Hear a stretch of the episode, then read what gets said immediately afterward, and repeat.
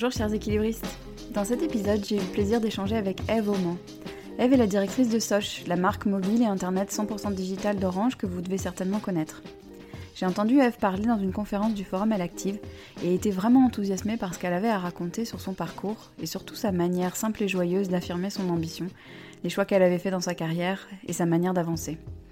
La vie quotidienne d'Ève ressemble au rêve de beaucoup de parents. Un job riche, des collègues impliqués et soutenants, des conditions qui lui permettent de ne pas sacrifier sa vie de famille et personnelle. Comme quoi ça existe. J'ai eu envie d'en savoir plus sur son parcours, les questions qu'elle s'était posées et surtout comment elle y avait répondu. Eve a une façon vraiment agréable de parler de sujets qui peuvent être problématiques pour beaucoup, comme si c'était des non-sujets. Par exemple, la grossesse et son timing, ou encore le partage des tâches à la maison. Elle a aussi parlé avec sincérité de sa manière de se projeter dans un poste et dans les aspects qu'elle appréhendait un peu, un petit pas à la fois, pour dompter la peur et se rendre compte qu'elle était capable, et même qu'elle s'y plaisait. Mais mieux c'est encore d'écouter Eve, alors place à notre discussion.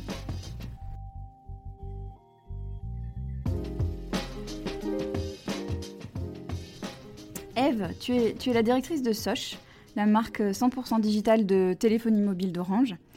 Euh, tu as participé à la naissance de la marque, dont tu as d'abord été responsable marketing avant d'en devenir la directrice en 2015. Tu es aussi la maman de deux jeunes enfants de 6 et 2 ans. Eve, je voulais commencer cette interview par une histoire que, de ton parcours qui m'a beaucoup intéressée quand tu es intervenue au forum Elle Active il y a peu et qui m'a donné envie de t'interviewer. Tu as expliqué que, alors que tu étais euh, responsable marketing de Soch, ton directeur supérieur hiérarchique était parti et qu'on t'avait alors proposé le poste de directrice par intérim le temps de recruter quelqu'un d'autre. C'est bien ça. Euh, tu t'étais pas spécialement projeté dans ce rôle-là, et pourtant, en le prenant par intérim, tu t'y es vraiment beaucoup plu. Et, à tel point que tu as voulu postuler pour le garder, ce poste. Alors qu'on t'avait pas spécialement pressenti non plus euh, pour ce poste-là. Donc tu as fait en fait ce que Cheryl Sandberg conseille à toutes les femmes, c'est-à-dire que tu t'es es allé au-devant de, cette responsabilité-là, tu es, es allé la chercher, tu es allé la demander. Euh, et, j'aurais bien aimé que tu nous en dises un petit peu plus sur ça. Oui, alors pas dans un premier temps, puisque euh, on m'a proposé le poste euh, en intérim. En attendant, ça devait durer que quelques, quelques semaines.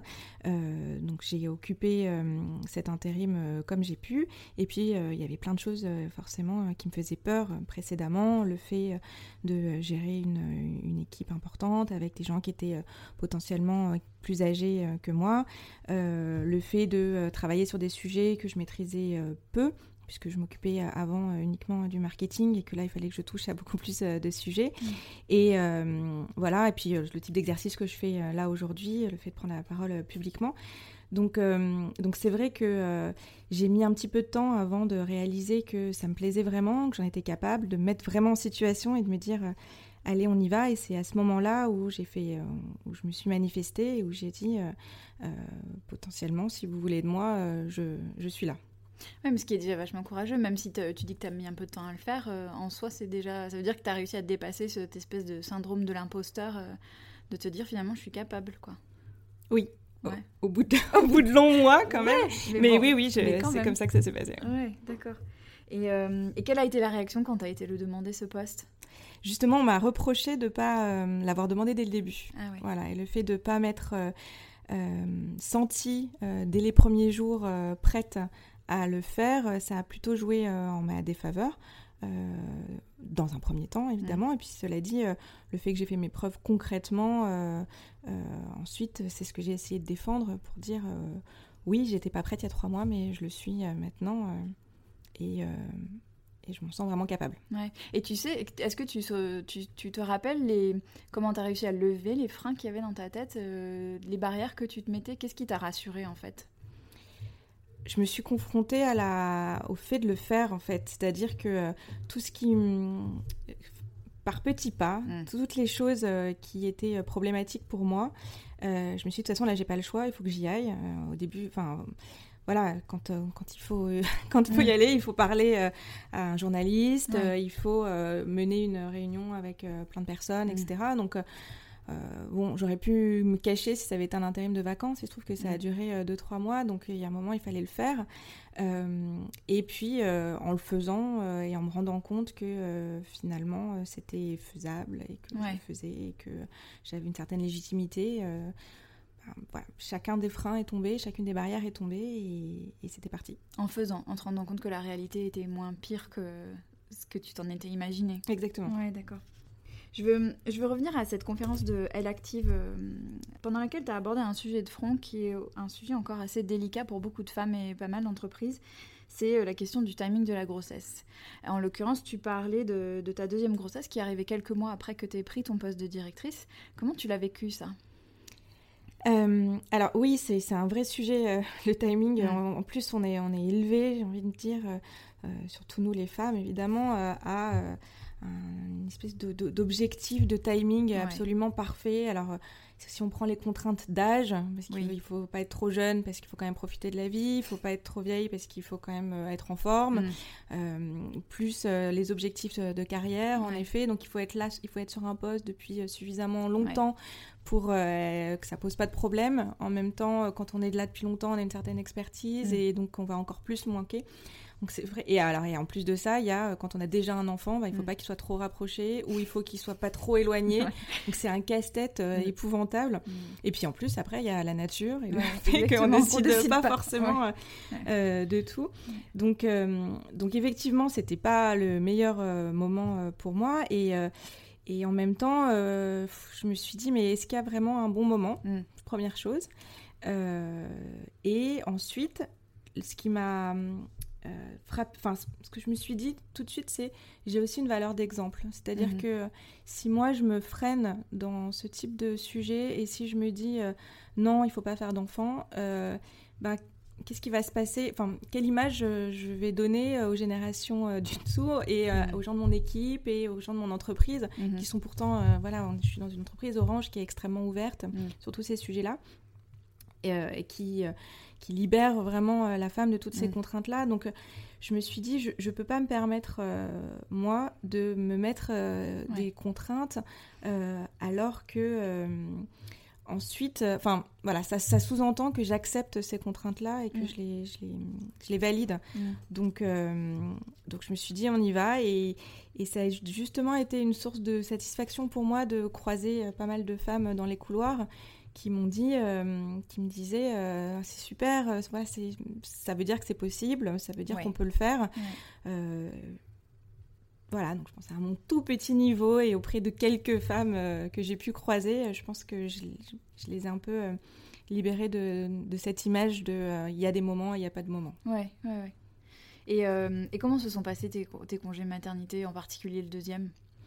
Très bien parce que là, voilà, là pour le coup, euh, je, suis, je, suis, dans la meilleure entreprise du monde pour ça, euh, sans faire de démagogie, mais mmh. vraiment, euh, c'est en tout cas une des meilleures, mais c'est mmh. vraiment très bien accepté. J'ai pu avoir un intérim, quelqu'un que j'apprécie beaucoup et qui a fait le, le, travail à ma place euh, de façon parfaite. Mmh. Toute l'équipe m'a soutenue. même à la fin de ma grossesse, je suis restée assez tard. Enfin, je veux dire, je faisais mes, mes mmh. réunions euh, allongées euh, à l'infirmerie. Euh, ça amusait tout le monde et mmh. en même temps, je pense qu'ils regardaient ça avec beaucoup de bienveillance et, de, et, de, et de douceur. Et puis, j'ai pu partir quand j'ai voulu et revenir quand j'ai voulu sans être dérangée pendant. Donc, voilà, ça s'est vraiment parfaitement passé. passé. Ouais, et quand tu parles d'exemplarité, je me souviens, tu, tu parlais aussi de, des conditions dans lesquelles tu travailles. Et tu disais que tu travailles dans un environnement qui valorise le fait de partir à 17h ou je sais pas quelle heure, mais enfin en tout cas euh, ce qui peut être considéré comme tôt pour s'occuper de sa vie privée. Est-ce que tu peux nous en dire plus? Et surtout, euh, justement pour revenir à cette notion d'exemplarité, comment on construit une culture d'entreprise qui valorise ça? Bon, alors déjà, c'est pas 17 heures quand même. Ouais, ouais bon, ouais. Malheureusement, bon, après. euh, mais euh, mais c'est vrai que euh, j'ai l'impression, en tout cas euh, dans les équipes avec lesquelles je travaille, qu'on est quand même passé, et je l'ai vu ça ces dernières années, d'une culture d'entreprise où plus on était là tard et plus on, ça voulait dire qu'on travaillait, qu'on était investi dans son travail, à une espèce de, de, respect pour les gens qui euh, arrivent à euh, être performants mmh. dans une courte période ah, oui. de, de, temps. En tout cas, voilà. En tout cas, moi, pour moi, c'est une évidence. C'est-à-dire que je, je, je, ne pense pas que les gens qui travaillent comme des acharnés, qui sont toujours euh, débordés, qui ont de, le temps pour rien, euh, mm. euh, sont performants. Loin de là, au contraire. Mm. Je, je, voilà, je pense, moi, qu'ils se noient dans des verres d'eau et mm. qu'ils ne sont pas suffisamment organisés pour faire leur travail comme il faut, ou pour savoir dire non aussi. C'est-à-dire qu'il y, a une y a le sujet de la quantité de travail qu'on peut absorber dans une période courte, euh, courte en tout cas, mesure, euh, euh, on va dire, acceptable. donc ça, c'est une première chose. Et puis, il y a aussi, si cette quantité de travail dépasse l'entendement, il faut pouvoir dire non. Il faut pouvoir dire non à ses responsables, aux autres équipes avec mmh. lesquelles on travaille. Et donc, c'est pour ça que je le valorise à double titre. le fait de savoir s'organiser, et mm. le fait de savoir s'affirmer mm. suffisamment pour dire là c'est pas possible, euh, voilà, je peux mm. pas tout faire, donc euh, j'estime que les priorités c'est celle-ci. Si c'est pas le cas, euh, reparlons-en. Mais voilà, pour moi ça c'est vraiment très important. donc ça c'est la première partie de, votre, de ta question. la deuxième c'était comment est-ce qu'on valorise ça? Comment on construit une culture d'entreprise? Parce que ce que tu décris là c'est encore très rare en France. Oui. je pense que c'est pas le cas non plus partout dans l'entreprise où je suis. Euh, j'en sais rien parce que c'est immense et je vois pas partout. En tout cas, dans les équipes avec lesquelles euh, je travaille, euh, ça l'est un peu plus. Et en tout cas, dans mon équipe, ça mm. l'est beaucoup. Mm. Et comment on le construit Il y a toujours cette histoire d'exemplarité. C'est-à-dire que euh, voilà, le fait que moi-même mm. euh, je parte à une heure correcte, euh, que je prenne mes vacances, que je ne mm. travaille pas pendant le week-end, que je n'envoie pas de mails à des heures qui sont, qui sont pas, en tout cas que je ne demande pas de réponse. Ça peut mm. m'arriver d'envoyer des mails, mais en tout cas je ne demande jamais ces réponses-là à ce moment-là. Euh, je pense que du coup, ça pousse euh, mhm. les gens à, à, faire pareil. Mhm. Et puis, euh, si voilà, cette question de priorisation, justement, c'est une question que j'ai systématiquement avec les gens avec lesquels je travaille. C'est-à-dire, ça va, quand, quand on, est-ce, que tu peux le faire? Si tu es débordé, on s'en, parle et on revoit comment faire en sorte que ça soit que ça soit pas le cas pour mettre d'autres choses au-dessus de, la pile si nécessaire. Ouais. D'accord.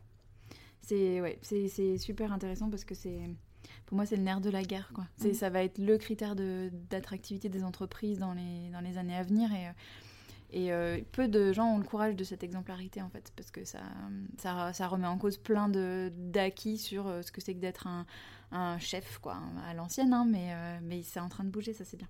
Euh, je voulais savoir, est-ce que tu es beaucoup en déplacement? Parce que ça, c'est un sujet aussi qui est compliqué pour certaines femmes à gérer, entre la culpabilité, euh, l'organisation, euh, tout ça. Comme... Est-ce que c'est ton... Enfin, c'est ton cas? Tu es beaucoup en déplacement? Non, non? Je ne suis pas beaucoup. ça m'arrive. Ouais. donc je vois ce que c'est que la culpabilité et l'organisation à gérer derrière. C'est pas c'est, pas inconnu comme sentiment. Euh, mais euh, voilà, j'avoue que je j'ai pas j'ai pas un métier dans lequel j'ai besoin de voyager de beaucoup. voyager. Et alors justement la culpabilité, euh, ça c'est un sujet qui revient tout le temps dans et dans mes conversations avec mes amis et dans ce qu'on peut lire sur sur ce qui tracasse les femmes. est-ce que toi c'est quelque chose dont tu es arrivé à te libérer ou est-ce que enfin comment tu la mets à distance toi cette culpabilité? Alors, je, prends, je prends. Alors, non, je m'en libère pas. Maintenant, j'ai une. Euh, je pense que malheureusement, c'est le rôle des parents et que ouais. être difficile de vivre sans. Euh, cela dit, j'ai une image qui me vient euh, souvent, euh, qui est l'image du, du, du, masque à oxygène dans les avions. Oui, Où on dit toujours, il faut mettre d'abord le masque sur soi mm. pour ensuite pouvoir le mettre sur ses enfants, mm-hmm. parce que si on a un malaise au moment où on met son masque, mm. ben, son enfant l'a pas non plus. Mm. Et donc le fait de penser à soi d'abord, qui est pas du tout naturel pour des parents, on a toujours l'impression qu'il faut d'abord penser aux enfants. Euh, donc, euh, c'est, je, crois que c'est comme ça que j'arrive à me libérer d'une partie de la culpabilité mm. quand euh, je fais des choses pour moi, mm. quand j'ai, voilà, je travaille sur un sujet qui me plaît vraiment et que je, ou que j'ai pas le choix et qu'il faut que je finisse, ou quand je prends du temps personnel, agréable. Mm. peu importe, ou, des vacances. voilà, j'ai cette image-là. C'est-à-dire, je me dis, c'est en prenant cet oxygène-là, d'abord pour moi, que je serai une meilleure mère et que mm. je saurai euh, bien m'occuper d'eux parce que j'aurai cette sérénité, ce calme, euh, cette patience mm. euh, pour, pour, pour, être, pour être présente. Mm-hmm. Donc vaut mieux... Il y a ce sujet aussi de la présence sur lequel je mm. travaille beaucoup parce qu'il y a présence et présence en fait. Il m'arrive d'être présente pendant des jours parce que voilà, là j'ai un exemple concret, mais j'ai pris quelques jours pendant les vacances de la Toussaint parce que j'avais pas de solution de garde euh, pour, euh, pour mes enfants. Et très, donc j'ai eu trois jours pleins euh, avec eux, un lundi, un mardi, un mercredi. Mm. Et ben, j'étais pas présente. Mm. C'est-à-dire, voilà, je, pensais à plein de choses. Je, je travaillais à moitié de l'autre côté. J'avais pas envie, j'étais pas impliquée, j'avais pas, j'avais pas réfléchi à un programme, à des activités, à un truc vraiment, vraiment sympa, mm. vraiment agréable à faire avec eux. Et donc, bah, j'étais pas présente. Alors mm. qu'il y a des moments, ben, oui, quand je rentre à 19h et que j'ai juste deux heures avant le moment où ils se couchent, je suis vraiment présente. Mm. Je pose mon téléphone, je, je regarde rien d'autre, je les écoute, je, je, lis des, je leur lis des histoires, je joue, je fais des câlins. Enfin, j'ai vraiment une présence. Et donc, euh, la qualité de la présence, pour mm. moi, elle est plus importante que la quantité. Mm. Euh, et c'est aussi une, pour moi une façon de me déculpabiliser. Mm-hmm. C'est à me dire, je suis là peut-être moins que d'autres euh, mères, mais quand je suis là, je suis vraiment là. Mm. Voilà. Et, et, je pense qu'il y a des mères ou des pères qui sont là à plein temps et qui pourtant ne sont pas spécialement présents dans la façon dont ils interagissent avec leurs enfants. Ouais, je suis d'accord avec toi. Je pense que la, clé de plein de choses, c'est d'être vraiment dans ce qu'on est en train de faire. Mais c'est vrai au travail aussi, parce que ça renvoie à toutes ces questions de charge mentale et tout ça. Mais c'est vrai que quand on est pleinement dans ce qu'on fait, et c'est pas simple, parce qu'on a souvent l'esprit qui vagabonde euh, où, qu'on soit, en fait. Mais euh, je crois que c'est vraiment la clé pour être serein, en fait, d'être pleinement dans ce qu'on fait. Lié à la culpabilité, il y a un sujet qui est le, fameux perfectionnisme des femmes. C'est vrai qu'on a, on, le constate, on est nombreuses à se mettre la barre assez haut dans, tout ce qu'on entreprend, que ce soit au travail, à la maison ou même dans ses relations, en fait, avec, euh, parce qu'il n'y a pas que le travail et les enfants, il y a plein d'autres choses dans la vie.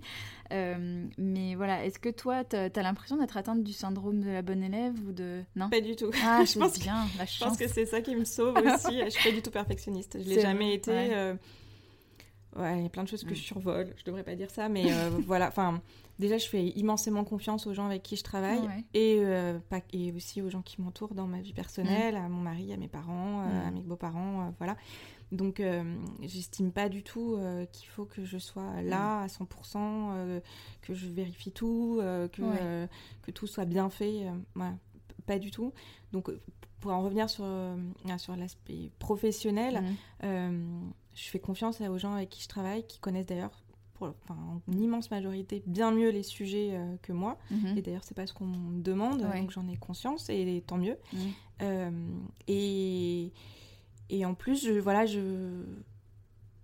Non, je, je suis pas perfectionniste. Je sais où est ma valeur ajoutée euh, mhm. dans la façon dont je fais mon travail. Je sais que c'est voilà, une façon justement globale de voir les choses, une énergie à donner aux autres, un enthousiasme. Euh, je sais que je, je, sais où je veux aller, comment je veux le faire, comment je peux emmener les gens, mais j'ai pas du tout euh, le besoin d'être perfectionniste. Et en effet, je pense que c'est un ah soulagement aussi, que ça me permet de. Ouais. Voilà. Ouais, c'est une chance. Je connais, je connais pas beaucoup de femmes qui disent ça, et ça, c'est. Enfin, ouais, je pense que c'est une, une, grande chance pour toi de, de, de, de savoir lâcher, en fait, comme ça. Euh, et sans, ça fait plusieurs fois que tu l'évoques euh, à demi-mot, mais sans entrer dans les détails de ta vie privée, comment ça se passe le partage des, tâches de, de, la vie quotidienne entre le papa de tes enfants et toi?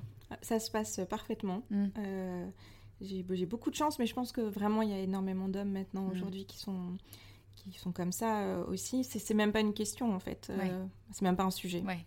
je pense qu'on est passé au-delà de quels sont les partages des tâches, qui fait quoi ou quoi que ce soit. Il y a voilà, je j'ai même rien à ajouter dans le sens où euh, on travaille tous les deux, on a tous les deux des, enfin, on a tous les deux des jobs qui sont assez assez prenants et on aime tous les deux euh, énormément nos enfants et donc on a tous les deux envie de s'en occuper.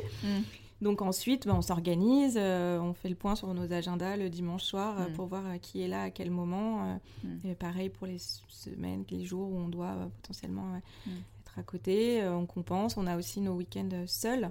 Euh, avec nos amis et donc on a quand il y en a un qui en a eu un ben, l'autre en a un autre et puis euh, ou alors même pas il y en a ça peut être trois de suite et puis mm. bref on tient pas on tient pas les comptes parce mm. que euh, parce que c'est naturel mm. Ouais, c'est ça que j'aime bien dans, ce que, dans plein de choses que tu dis, c'est qu'en fait, il y a plein de sujets qui sont pas des sujets pour toi, et ça, c'est vachement agréable à entendre.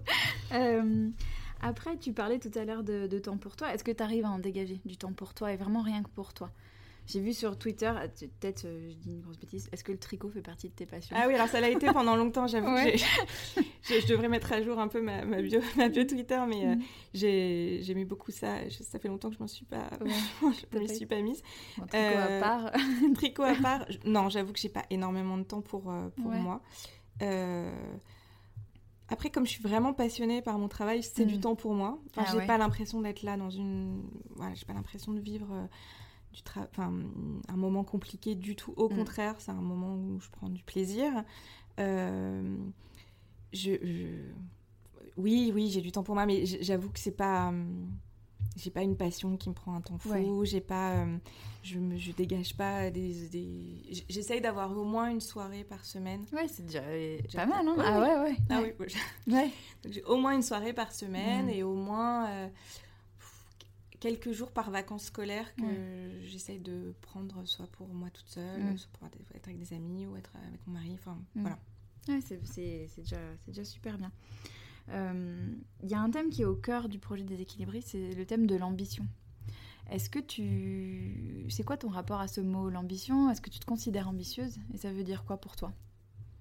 C'est vrai que c'est un mot qui, a une connotation assez négative mm. euh, et en même temps très positive. C'est un, mot qui est, complexe. Euh, je dirais que je suis ambitieuse dans le sens où,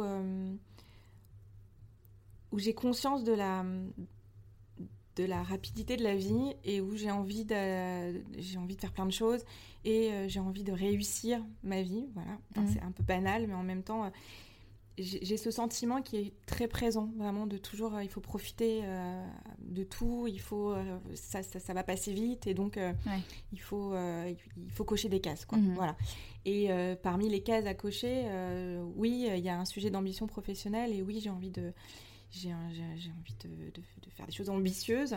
Après, je ne sais pas euh, si ça se matérialise vraiment par euh, des responsabilités immenses, mm. des grandes équipes, euh, des... je, je, je, crois pas. Je crois pas. Je... Là, pour le coup, sur le sujet professionnel, je laisse une grande part à la spontanéité et, et au fait qu'il il y a des choses qui peuvent arriver, qui peuvent être positives ou pas. Et c'est c'est plutôt un, chemin que je vois euh, euh, tracé plutôt qu'une euh, une volonté d'aller à, certains, certaines choses.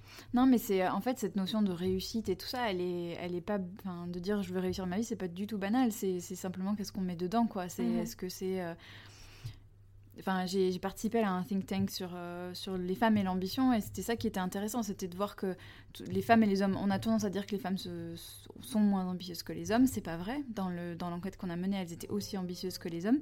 Simplement, elles ont peut-être moins de facilité soit à l'assumer ou à l'affirmer, soit, euh, soit même à la définir en fait, parce que, parce que chacun a sa définition propre de l'ambition et que c'est pas forcément avoir des grandes équipes et, et un gros poste, et voilà, c'est pas, pas ça c'est ce qu'on ce qu'on y met dedans, quoi.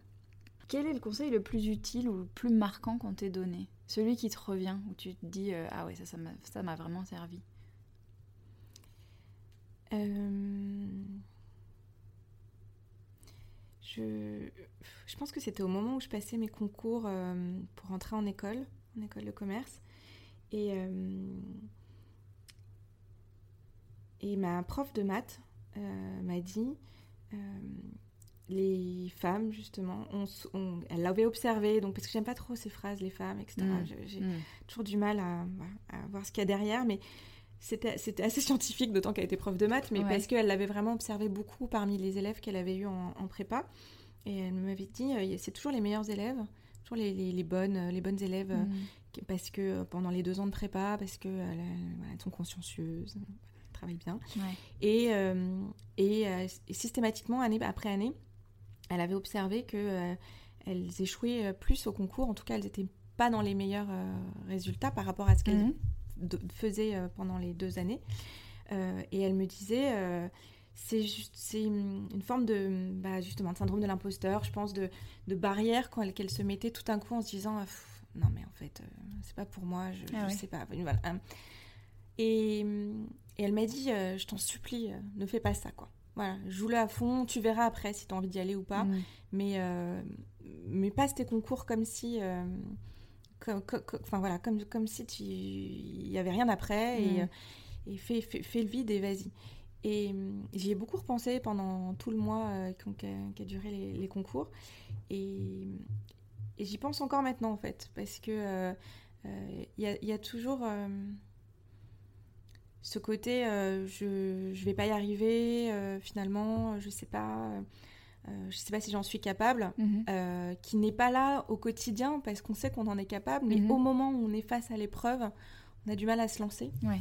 Euh, donc, euh, donc voilà, c'est quelque chose que j'applique euh, souvent. Ouais, auquel tu réfléchis. Et par rapport à ça, est-ce que tu est-ce que tu arrives facilement à demander de l'aide par rapport à ça? Tu vois, par exemple, te dire, ben tiens là, je sens que je flagelle un peu ou que j'hésite, que j'ai des doutes, je vais me faire coacher quelques séances pour m'aider à prendre confiance en moi ou pour est-ce que c'est des trucs que tu arrives facilement, enfin une aide que tu arrives facilement à les demander? Oui, oui, ouais. vraiment, parce que j'ai aucun sujet euh, personnel au fait de ne pas être parfaite du tout. Ouais, ouais, ouais. Au contraire, et puis je considère qu'il faut s'améliorer en permanence toute mhm. la vie. Euh, donc, euh, donc oui, je demande de, je demande de l'aide. Alors, c'est pas forcément des coachs ou ça, ça, ça peut être les, les, gens avec lesquels je travaille. Mhm. Euh, mais il y a un responsable hiérarchique ou même les gens de mes équipes, des amis, etc. Enfin, demander de l'aide, c'est vraiment pas un sujet pour moi. Qu'est-ce que ça t'a évoqué quand je t'ai proposé de participer à, cette, euh, à ce podcast? Ça t'évoque quoi, en fait, ce terme déséquilibriste? Est-ce que c'est une notion qui te parle? Oui, ça me parle. Et puis, ça, ça, ça, me parle, ça me parle beaucoup. J'aime bien cette idée d'équilibre. Tu, tu l'expliques dans ton introduction. Mm. ce, ce, côté on jongle vraiment mm. avec plein de choses. Euh, on est en équilibre et mm. on peut tomber. Mm. Mais en même temps, euh, ben, ça tient parce qu'on a quand même un potentiel en soi euh, pour tenir en équilibre. Donc, donc oui, ça me parle. Après, quand tu me l'as proposé, j'ai un peu hésité parce que c'est compliqué de parler de soi, c'est sûr, euh, et que je n'y suis pas forcément euh, habituée. et aussi, voilà, je, j'avais, euh, je voulais vraiment éviter l'écueil des généralités sur mmh. les femmes, parce que c'est quelque chose qui me met assez mal à l'aise, parce que je, pense qu'il y a des femmes et qu'on est quand même toutes assez différentes, et que et que l'opposition homme-femme est aussi quelque chose qui me met euh, un peu mal à l'aise en, ce moment. Mhm. Euh, d'autant plus que j'ai la chance, je sais que c'est pas le cas partout, mhm. mais d'être entourée d'hommes qui, qui, qui, Enfin, je vois pas vraiment de différence dans la philosophie et dans la façon de gérer les choses avec nous. Après, évidemment qu'il y a des différences. Heureusement, d'ailleurs, elles sont très importantes. Mais euh, voilà, je pense qu'ils sont aussi équilibristes. Oui, mais ça c'est sûr. Ouais, ouais c'est bien, c'est bien que tu rappelles ça. Il y a, hum, quand j'ai parlé du podcast autour de moi, il y a eu plein de réactions disant mais il faut aussi que tu interviewes des hommes. Mhm. Et je pense que je vais le faire aussi. Après, moi, je, je, suis comme toi, je me méfie beaucoup des généralités de genre. Ça me, ça me met très mal à l'aise. Et en même temps, force est de constater qu'il y a des choses qui s'imposent plus enfin des sujets qui s'imposent plus aux femmes qu'aux hommes, euh, notamment tout ce qui est autour de la maternité, qui est euh, la parentalité, c'est un sujet de plus en plus gros. On sait que les hommes s'investissent beaucoup plus dans leur rôle de papa. Mais la grossesse, qui ne se passe que dans le corps des femmes, fait qu'il y a une différence et que autour de ça, il y a plein de choses qui viennent se greffer en fait. Et qui, c'est d'après moi la plus grosse différence entre une carrière d'homme et de femme, c'est ce moment-là potentiellement. Et puis après des choses aussi qu'on qu'on intègre, je pense bien malgré nous, euh, depuis l'enfance, euh, et qui font que bah, ce, que te parlais, ce dont te parlait ta prof de maths, en fait, où on a peut-être des réflexes peut-être un peu différents quand même. Et c'est ça qu'il faut un peu, c'est contre ça qu'il faut lutter, mais euh, mais et, en fait ce podcast en lui-même est un numéro d'équilibriste parce que justement pour pas tomber dans le dans les clichés et dans les des choses stériles qui mènent à rien, c'est un peu l'idée de comprendre comment chacune jongle, déjà avec quoi elle jongle et comment elle jongle et euh, et, quels sont ses supports et comment elle avance parce que c'est il y a qu'en avançant qu'on tombe pas de son fil donc euh, donc voilà euh, et, dernière question Eve je voulais te demander de de quoi tu es fière? Alors, je suis, je suis, fière de beaucoup de choses et je suis fière d'être fière de beaucoup de choses parce que je trouve que c'est quand même un sentiment très agréable. Ouais. je suis fière de, de ma famille, évidemment, avoir deux enfants euh, aussi formidables que, mm. les miens, euh, être dans un environnement aussi agréable. Euh, et, puis, et puis, je suis fière de, du, du, travail que, que j'accomplis tous les jours.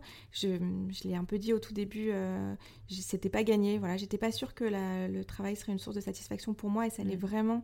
Je, je, viens tous les matins avec, avec le sourire je suis heureuse de ce que j'accomplis, je suis heureuse des gens avec lesquels je travaille, des relations que je peux avoir euh, dans le travail. Donc euh, voilà, je, je, suis contente euh, et fière de, de là où, de, là où j'en suis aujourd'hui. Mm. Et, et, je me dis que je, je, suis encore capable de, continuer dans, dans, cette voie. Donc c'est voilà, une source de, de bonheur. Ouais. Tu sais vers quoi te pousse ton ambition justement aujourd'hui maintenant? Vers quoi tu as envie de tendre? Mon, mon, ambition, elle, elle est duale, comme, mm. comme ce que j'ai pu dire précédemment. C'est évidemment d'un point de vue personnel de continuer à faire grandir mes enfants. C'est une évidence. J'ai envie que ce soit des, des, belles personnes et de les, les, élever dans le sens, euh, avec la noblesse de ce terme-là, vraiment les élever, les mm. monter plus haut. Mm. Et, euh, et, puis sur le plan professionnel, j'espère vraiment continuer à être aussi euh, heureuse d'accomplir mon travail tous les jours et de continuer à faire ce que j'aime. donc c'est, je pense, ce qui va guider mes, mes choix futurs. Ouais. Bon, bah, merci beaucoup Eve et bravo pour, euh, pour tout ce que tu as accompli. Merci à toi. Merci à Eve pour son témoignage et merci à vous d'être là et d'avoir écouté cet épisode. Les équilibristes, c'est un tout jeune projet, alors votre soutien est vraiment précieux. Si vous avez aimé, pouvez partager comme vous le souhaitez, sur les réseaux sociaux, mais surtout en parler autour de vous, ou pourquoi pas envoyer un épisode par texto ou mail à une amie que le sujet pourrait intéresser. Vous pouvez aussi vous abonner sur votre plateforme de podcast préférée, Apple Podcasts, SoundCloud, Spotify. Certains et certaines ont laissé des commentaires et notes sur Apple Podcasts. C'est génial. Ça aide les algorithmes à bien faire remonter le podcast et effet non négligeable, ça me fait vraiment chaud au cœur et m'indique que je touche juste. Et comme rien ne vaut les interactions réelles, n'hésitez pas à m'écrire par mail leséquilibristes.podcast@gmail.com, tout attaché et sans accent, ou via Instagram @leséquilibristes_podcast avec des tirets bas entre chaque mot pour me dire ce que tout ça vous inspire, ce dont vous avez envie qu'on parle avec mes invités ou qui vous aimeriez entendre. Votre meilleur ami, votre collègue, seul homme ayant osé prendre un temps partiel, ou encore une femme plus connue que vous admirez. Le mois prochain, c'est Laure qui parlera au micro des équilibristes et j'ai vraiment hâte de partager cet échange avec vous. Alors je vous dis à très bientôt.